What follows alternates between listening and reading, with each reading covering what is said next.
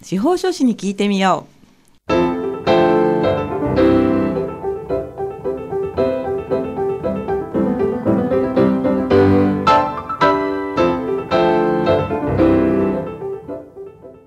FM 大白をお聞きの皆さんこんにちは。宮城県司法書士会がお送りするあ司法書士に聞いてみようの時間です。この番組は宮城県司法書士会に所属する会員司法書士の皆さんが月替わりで身近な法律の知識や手続きの注意点そして日頃の活動などを解説する30分のトーク番組です。放送は毎月第4木曜日のこの時間です。本日も番組パーソナリティの笹崎久美子がお話を伺います。さて今月はこちらの方にお越しいただきました。それでは自己紹介をお願いいたします。宮城県司法書士会から参りました広報委員の阿部弘樹と申します。よろしくお願いします。はい阿部さんよろしくお願いいたします。えー、ゲストの皆さんには毎回テーマを伺ってるんですが、はい、今回のテーマは何でしょうか？司法書士試験についてと伺っております。来ましたね。司法書士試験について、はい、年に1回この話をいろんな方から聞いてると思うんですけれども、はい、今回はまあどんなところからのお話になりますか？私がこう受かるまで苦労した頃からですかね。苦労した どの辺からとというかと、まあ、早速ね聞いていきたいと思うんですけれども、はい、まずじゃあ安倍さんが司法書士を目指されたのはどの辺からですか、えーと、多賀城市がちょうど被災地として津波の被害が大きくてですね、えええこれを何か仕事にして役に立てるものがあるんじゃないかっていうのがスタートラインですそこからなんですか？はい。そっちも10年ぐらいにもう前ですもんねいやもう、まあ、思えば10年ですけれど、でもよく、まあ、他の皆さんこう大学卒業して目指したとか、はい、もう20年とか30年とかっていう話を聞いてるのでわそんなに最近なんだなと思って正直ちょっとびっくりしたところなんですけどもそこでもう司法書士になっていらっしゃるっていうのがすごいですよね。でも結構苦労しましてですねやっぱり、はい、それが結構大変で。はい。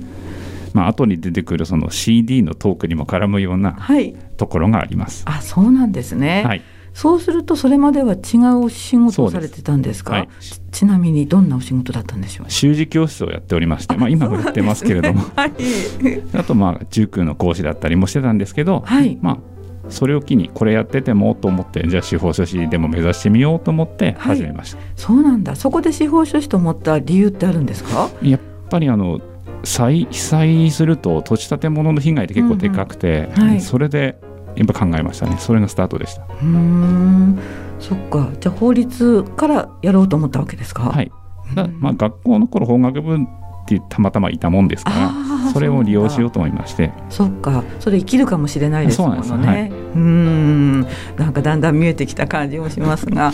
そうするとその、まあ、お主人の先生今も教えてらっしゃる、はい、先ほどね、まあ、お話も伺ったんですけれどもそこからまた新しいその司法書士という分野にチャレンジしていくためにはまず一番最初にしたことって何なんですか？最初にしたのはやっぱりあの闇雲にやっても受からないだろうと思ったので、えー、やっぱり予備校に通おうっていうことからスタートして、はい、それから何年かやっぱり勉強することになりましたね。あそういう専門の予備校がありました、はい、あ仙台にあるんですありました。あそうなんだ、はい、じゃあそこに入学、ね、入学というかはいしまして。もちろんまあちょっと費用もかかるわけですよね。うん、お習字の先生の方はお休みしてって感じそうなん習字はまあ夜だったりが多いので、はいえー、皆さんあの社会人とかだったりするためにあと土曜日とか、はい、そうなのでまあ被害はなかったんですけど、はい、被害というか影響ですね、全然。全然影響ない、はい、じゃあそれって学校って日中なんですか？ああれはなん通信ウェブとかになっててウェブ教育になってたりするので、はい、自分の行ける時間に行って受講すると。で日曜日に答案の練習だったりするので、はい、まあ、本当に仕事をよけて受講できました。はい、あじゃ自分で選べるんですね。ではい、で行ってパソコン見るんですそうなんですね。パソコンを見るっていうのもありましたね。うん、まあいろいろ学校あるかもしれないんですけども、安倍さんがまあ通われたのはそういう学校だったということですよね。はいはい、何から、まあ法律からですよね。本当にスタートからでして。はい。なんか学生の時にやらないような法律が多いことに結構びっくりして。違うものですそうなんですね。全然違ってあそうなのかなと思うところからスタートしましたね。うん。やっぱり現実のこの生活に関わるものってそんなに違うものですか？なんか手続きが多いっていうのにびっくりしましたね。あ手続きが、はい、うん。なんかその普通に学生なら勉強するような、はい法律も当然出るんですけど、そうじゃない手続きの方が詳しく出題されたりすることがあって、はい、それを覚えるのがまあ億劫だというか大変でしたね。そうだったんですね。うわなんてことに挑戦しちゃったんだろうって気持ちが、ね、やっぱり思いました。思ったんですか、うん、でも少子貫徹ということはすごいですよね。でもまあ止めるわけにもいかないっていうのは走り出しちゃった。そうなんですね。ああ走った限りはやっぱりねそうなんですね。途中で捨ててもって。いう、うん、ゴールにはたどり着き着きたいですよね、はいうん、その学校は何年ぐらい通われたんですか？結構行ったですね。67年67年ぐらい行ったんじゃないですかね。結構行ったと思うんですね。それは受かるまで通い続けるんですか？そうなんですね。なんかそのただなんて言うんだろう、はい、授業っていうよりも最後の方は答案練習しに土日だけ、はい、うまく通うっていう状況が多かったですけども。あそれでもお値段は同じなんです違いますね。値段は違うんですね。安くなったりするんです。あそうなんですか。すぐちょっと下世話な質問してしまう。でもなりますよね、はい、結構そういうの結構死活問題だったりしますから。確かに確かにそうですね、うん、あのじゃあ仲間とかはなんか仲間がいらっしゃるっていう話を皆さんどうやってできるものなんですか？なんか答案練習会みたいなのが毎週日曜日あって、はい、その時にいつも受けてるメンバー同じなんですよね。そうなんですね。でそれで、はい、今日どうだった？ああだった？とか、はい、あ全然分かんなかったなとかやってて、はい、友達になってて、そしてまあ言い方として適切かどうか分かんないんだけど、受からないからかえってこの同じ釜を飯を食べて仲良くなっていくっていうところがありました。じゃあ早々にいなくなる人もいらっしゃるわけですか？そうですね。あ悔しいですね。それそれもありますけどね。でも仕方ないっていうのもあるし。はい。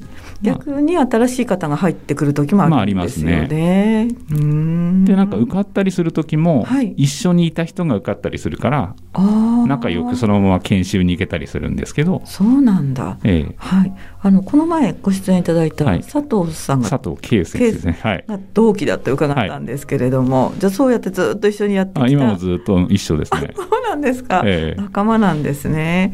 じゃあ結束硬いですねなんか、うん、おし帰って教えてもらうことのが多いかもしれないですけどね。そういうものなんですかね、ええ、住んでる場所が微妙にちょっと違うから、ええ、かえってかぶらずいいこともありまして。ああそっか。はい。うんその結束の意味がようやく分かったんですけれどもそうするとまあ何でしょうね。決め手って何か自分で今思うとありますか？決め手。はい。うんなんだろうな。やっぱ焦りかな。焦り？うん、どうやって生きていこうかなって。受け始めたのが30ぐらいだったもんですから、はい、30になってから仕事しようって考えると、はい、途中で辞めるともうないんじゃないかっていうのがある。その焦りが、はい。まあ、力になるというか諦めずに済む原動力になりましたね。なるほど。あのあれです。排水の陣そうですね。この言葉でいいか。排水の陣ですね。わからないんですけれども。それがまあモチベーションになってきたということなんですね、はい、あの佐藤さんだったかちょっと忘れてしまったんですけど、はい、今回は受かるんじゃないかなみたいな予感はあるってどなたかがおっしゃってたんですけども安倍さんの場合もそうでしたか？私はそんなことはなかったですね。なんかその、はい、なんだろうな記述式っていうのがあって、はい、それが結構ねどれだけ点数つけてもらえたかなっていうところがわからないんですよね。そこはこう丸抜って答えが出るようなものじゃないですね。そうなんですね。そこ自分思ったように書いてないかもなって不安なのが何ヶ月か続くんですよね。はい、あ、そうですか。で3ヶ月くらいすると、はい、なんとなく不安が薄れてきて、それはテスト終わってから。そうなんです。終わって3ヶ月薄れてきて、まあ普通の精神状態になってるっていう感じなんですね。じゃあ終わってから3か月は何でしょう？ちょっと尋常じゃない精神状態。そうなんですね。なんか足切りじゃないかなとかいろいろ悩んだり。そうなんですか。もともと合格される方が少ないと伺っているので、えー、そこから決意してそして、まあ、今司法書士になってらっしゃるのはやっぱり私はすごいなと思うんですよね。いやでもまあ生活ってなりましたからね。排水の陣ですかね。うん。で合格すると、うん、通知が来るんですか？あ来ますね。で通知来るっていうか私本来、ええ、あのみんな普通はその掲示板見に行くんですよね法務局に。あえ？掲示板にか掲示板にね合格者番号書かれるんで見に行くんですけども、えー、でそれでただ私ちょうどその時車車で行ったんですけど、はい、渋滞に巻き込まれまして。渋滞？はい。でもう4時になっちゃったんですよね。そうすると外されちゃうんですか？いやもうネットで見れる状況になっちゃって。そうか早く行かなくてももう。信号機で見えちゃって。スマホとかで。あそうあ分かってしまったなと思いながらも、はい、でもここまで来たから、よし現場に行って、幸せを味わってみようみたいに言って。なるほど。さっきのやっぱり佐藤さんが私より先にいてもう見てました、あ見てました現場であったという。そうなんです。そうなんですね。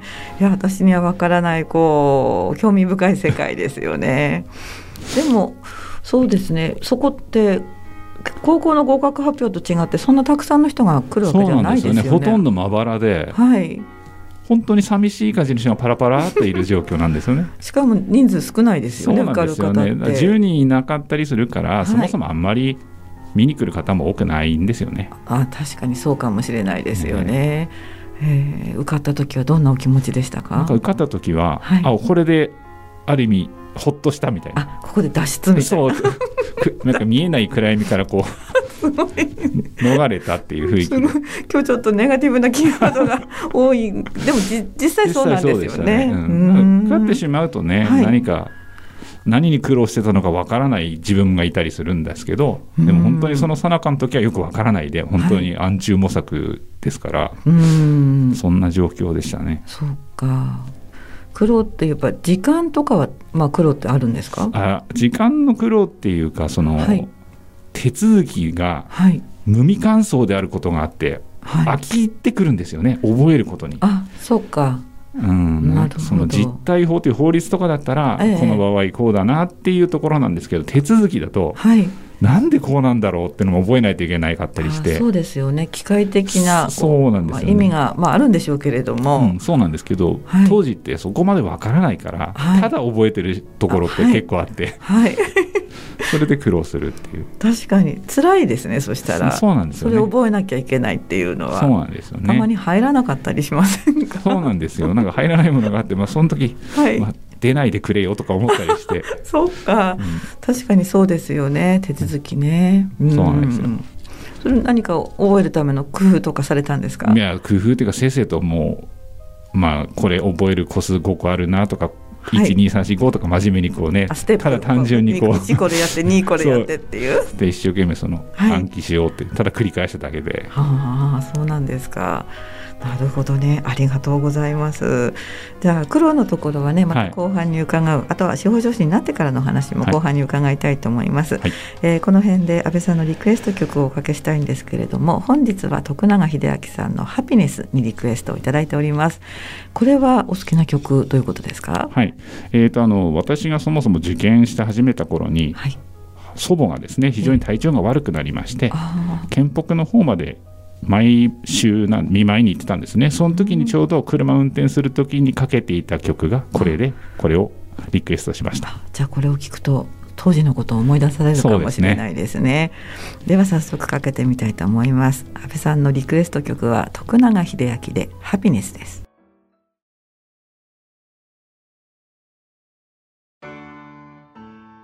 お送りした曲は徳永英明さんでハピネスでしたなんかあの曲のタイトルの割にはちょっと切ない感じの、ね、悲しい感じの曲そうですね。はいえー、本日は宮城県司法書士会から安倍博樹さんをお迎えして司法書士試験についてお話を伺っております。安倍さん後半もよろしくお願いいたします。よろしくお願いします。打ち合わせで何かあのビデオで勉強したとかいろんなあの過去にねゲストでお話聞いた方の話をしたら、えー、もう学校そのものがなんか授業がなくなっそうなんですね、はい、生で教えてくれた先生じゃなくなってビデオ収録のものが多くなってしまってたんですね。はい、うんそうなんだニーズがないからかな。でもないんでしょうけども、はい、その、まあ、生で教えてくれてる先生は実際は答案練習の時に答案の書き方や理論ならやらを実際週末に教えてくれてましたね。はい、そうなんですね、はい、で通常のそのただ知識を貯めるっていう頃の勉強は、はい、本当にご本尊が2人ほどいてどっちか選ぶっていう 感じ。先生を選べるんですそうですね。なんか最初にその講座申し込む時に、この先生とこの先生いるけどどうですか？って受付の人に言われて選ぶと。へえ。ご本尊って仙台の方なんですか？いや違いますね。どっちも東京ですね。新宿とか。そうなんだ。ええ、であれば、まあ先生あちこち行けないですものね。ねお忙しくなってきたのかもしれないですけど、ご本尊っていうのはその二人の方だったら、司法書士の皆さんはみんなその。まあ大体得てしてどっちかで勉強してることが多いので。そうなんですね。じゃあみんなその方たちのまあ息がかかってるそうなんですね。大体その先生の本読んでみんなただ覚えてるっていう状況かと思うんですよね。じゃあ本当にあの指導者の権威みたいな方がそうですね。お二人いらっしゃるということなんですね。はい、そでそれでまあ安倍さんはめでたく合格されたわけなんですけれども。その後ですよね、ええ、習字の先生をやってらっしゃって、ええ、で司法書士試験に合格してもすぐに司法書士さんにはなんかなれなれない気がしますよね、はい、研修受けたりしてね、はい、最初に研修受けてあとそのどこか先生のところに行って、修行させてもらって、はい、あと開業するんだけども、ええ、ぱり開業してからも結構大変ですよねやっぱり。まず研修って長いんですよね確か。あ結構長いですけど、はい、長いというか期間自体は大した期間じゃないんですね。ただ時間がすごくてですね密度と。密度そうなんですよ、ね、濃いんです濃いんですよね。それただやっぱテキストとかも非常に詳しく作ってあって、はい、ただその詳しさゆえにすごく分厚いんですよね。最初もらう時にすごいの配るんだなって思ってそれで研修が始まるんですけど。それは昔の電話帳みたいなそうなんですよね。本当に電話帳みたいなんです厚さが。本当ですごいんです。作ってくださってる先生方がすごいってばそうなんですよね。あの量を作ってくるってことですから。そうですよね、ええ、うんそれをやっていってで終わりました、で今度お仕事先を探すということですね。ある先生のところに雇われて、はい、そこでまあいろんな仕事させてもらうんですけど、はい、そこで初めて覚えるものの方が多くてですね。あ、わかります。うん。あ、このこれってこのためにあったんだってそこまでわからないものつつながるんですね。そうなんですよね、うん、知識と現実が名前しか覚えてないから現物見たことない状況がほとんどだから。そうかそうかはい。っていう書類だってどんな書類なんだろうって初めてそこで見るから、はい、そこで初めて「へえ」ってなんか無責任なんですけどね。そこで「へえ」ってなることが多い。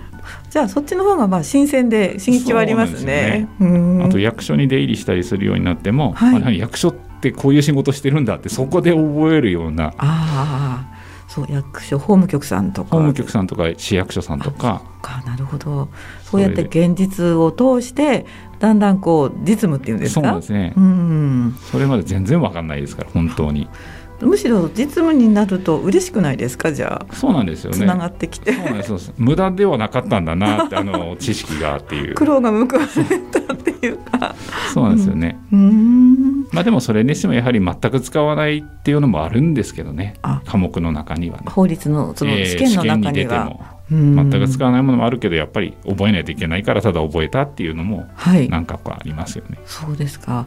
じゃああの安倍さんの場合はあれですか？あのどこかの先生にしばらくついてというか、えーはい、それでも1年ちょ半ぐらいはいましてあと、はい、まあ、去年の3月ですね、私事務所を立て独立したのは。はい。おめでとうございます。でも習字の先生はしておりますけども。そうですね家業で、はい、そっちの方は。あ、そうなんですね。えー、じゃあお父様も主人母親ですね。あ、お母様ですか。そうなんです。うんちょっと不思議な感じもちょっとはあるんですけれども、じゃそこで独立をされて、はい、で、まあ得意分野とかってだんだんこうやっぱり分かれてくるものなんですか？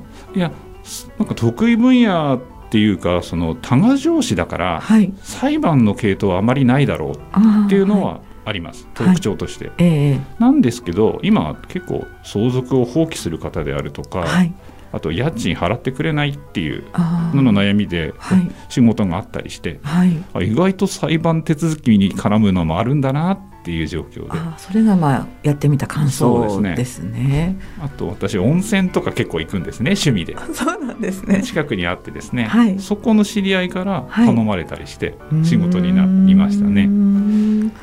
いや現実で司法書士さんとつながりたい方は多いと思うんですよ。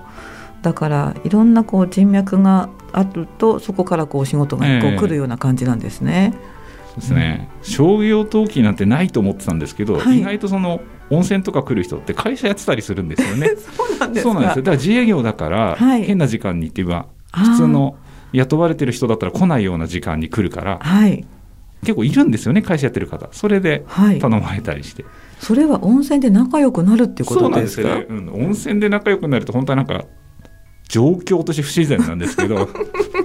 でもその時間帯に来る方は経営者だったり,、個人事業主だったりっていうことなんですね。それで仕事になったりしましたね。そうなんですね。私も平日に温泉に行ってみようかな そしたら誰かそういう人とお友達になれるかもしれませんね。女の人でもね。そうですね、はい、男の人と違って女の人は話しないかもしれないですね。男の方がうるさいくらい喋ってて。そんな感じですか？そういう温泉でしたね。でなんか沐浴にご協力くださいって書いてあるのに喋ってる。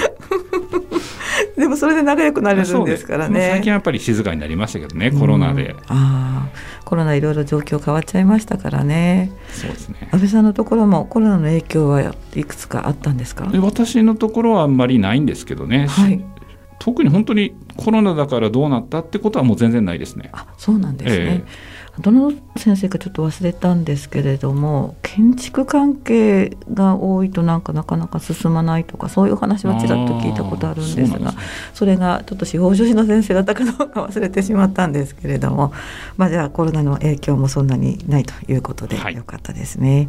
はい、えー、これからやっていきたいところとかありますか？これからやっていきたいのはやっぱりその最近受けてた案件がすごい相続人がいるっていう、ああそうなんだ。すごい数いるんだなっていうのがあって、はい、こういうのを一生懸命やっててもいいかなって思ってこれから、はい、義務化されるのが6年だから相続登記が間もなくされるから、こういうのも力入れてやっててもいいなと思って。確かに。義務化されるんですもんね、そうなんですよね。それで、もうこういう案件増えるって感じのようなので、はい、力入れてちょっと勉強してみようかなって思ったりして。はあ多賀城でも、まあ、私は多賀城っていうと仙台の近郊で、割と近代的なイメージがあるんですけれども、ええ、そうじゃない地域もやっぱりあるわけですもんね。そうですね多賀城って言っても、はい、やっぱり多賀城のその人口密集地と全然そうでないところってやっぱり歴然とあるので、はい、やっぱりね多賀城市内でも結構いろいろって感じですね。そうか住宅地ばかり見てはいられないですね。そうなんですよね。うん、多賀城広いですもんね。はい、ありがとうございます。では最後に安倍さんから、まあ、司法書士試験を目指す方の、まあ、勉強方法だったり、まあ、その方たちへのアドバイスだったり何かあればお聞きしたいと思うんですけれども。はい、なんかあのあまりにも最初の範囲が広いっていうことで、はい、あれこれあれこれ手を出すともうダメだっていうところは間違いないと思うんですね。あれなんか分からないからこっちやってみようあっちやってみようってなると、うん、もう本当にダメで、うん、その本があんだあるんだったらその本だけひたすら覚えないと、はい、知識広がってかえって分からなくなるんですよね。なんか人間の限界なんだと思うんですよね。もうすごい記憶力あるとかいう人だったら覚えられるんでしょうけど、我々みたいな一般の人間だともう無理だって、そっちこっちやるとかえってできなくなって。だから欲張らないで目の前にあるものだけをひたすらやる方がいいんじゃないかとは思いますね。なんかそんな感じでしたね今思えば。欲張らないで、うん、なんかいっぱいやってもかえってぼやけて分からなくなるんですよね。うん。それほど膨大だそうなんですよね。膨大な量だから、はい、それを本当にちっちゃくするっていうか覚えなくていいものは本当に覚えないっていうなんか捨てる度胸も取捨選択です必要だなってだから言われたことだけはちゃんとやろうっていうのが、はい、多分一番いいんだろうなって思いましたね。あなるほどありがとうございます。えー、まあ、今の聞いて私も自分の感想をお伝えすると迷いが出る勉強ですねそうすると。ですね。うん、迷っちゃダメなんですよね。えー、迷っちゃ？先生がやっぱり講師の先生方がこうだって言ったら本当それを信じてやるほかないんだと思うんですよね。不安だそれはすごく。そうなんですよね。なんかそれを信じられない自分がいると多分と受からなくなってしまうっていう状況かと思うんですよね。それくらい膨大だっていうことですね。じゃあもう決意とかこれでいくんだっていうその気持ちの強さも大事ですか、ね、気持ちの強さだけかと思いますね。だけなんです、ね、試験中もそうですからね。もうやダメかと思ったらもう負けなって気はするんで。うん決めたらやるしかないっていう試験ですね。決めたらやるしかない。はい、すごく貴重なことを伺いました。あの司法書士試験についてというのは多分あの宮城県司法書士会さんの方では定期的にねあのこうテーマになされてると思うんですけれども、はい、先生たちのお話って全員違うんですよだから聞いてると本当に私は面白くて参考になって今日もいいお話が聞けたなというふうに思っています。本日はどうもありがとうございます。ありがとうございました。はいえー、お聞きしたお話は宮城県司法書士会の阿部弘樹さんのお話でしたなお放送内容はホームページやポッドキャストでも配信しています。インターネットや Apple Music、Spotify、Amazon Music などで番組名あ司法書士に聞いてみようで検索してみてください、えー、放送は毎月第4木曜日です本日もパーソナリティの笹崎久美子がお話をお聞きいたしました。どうもありがとうございました。ありがとうございました。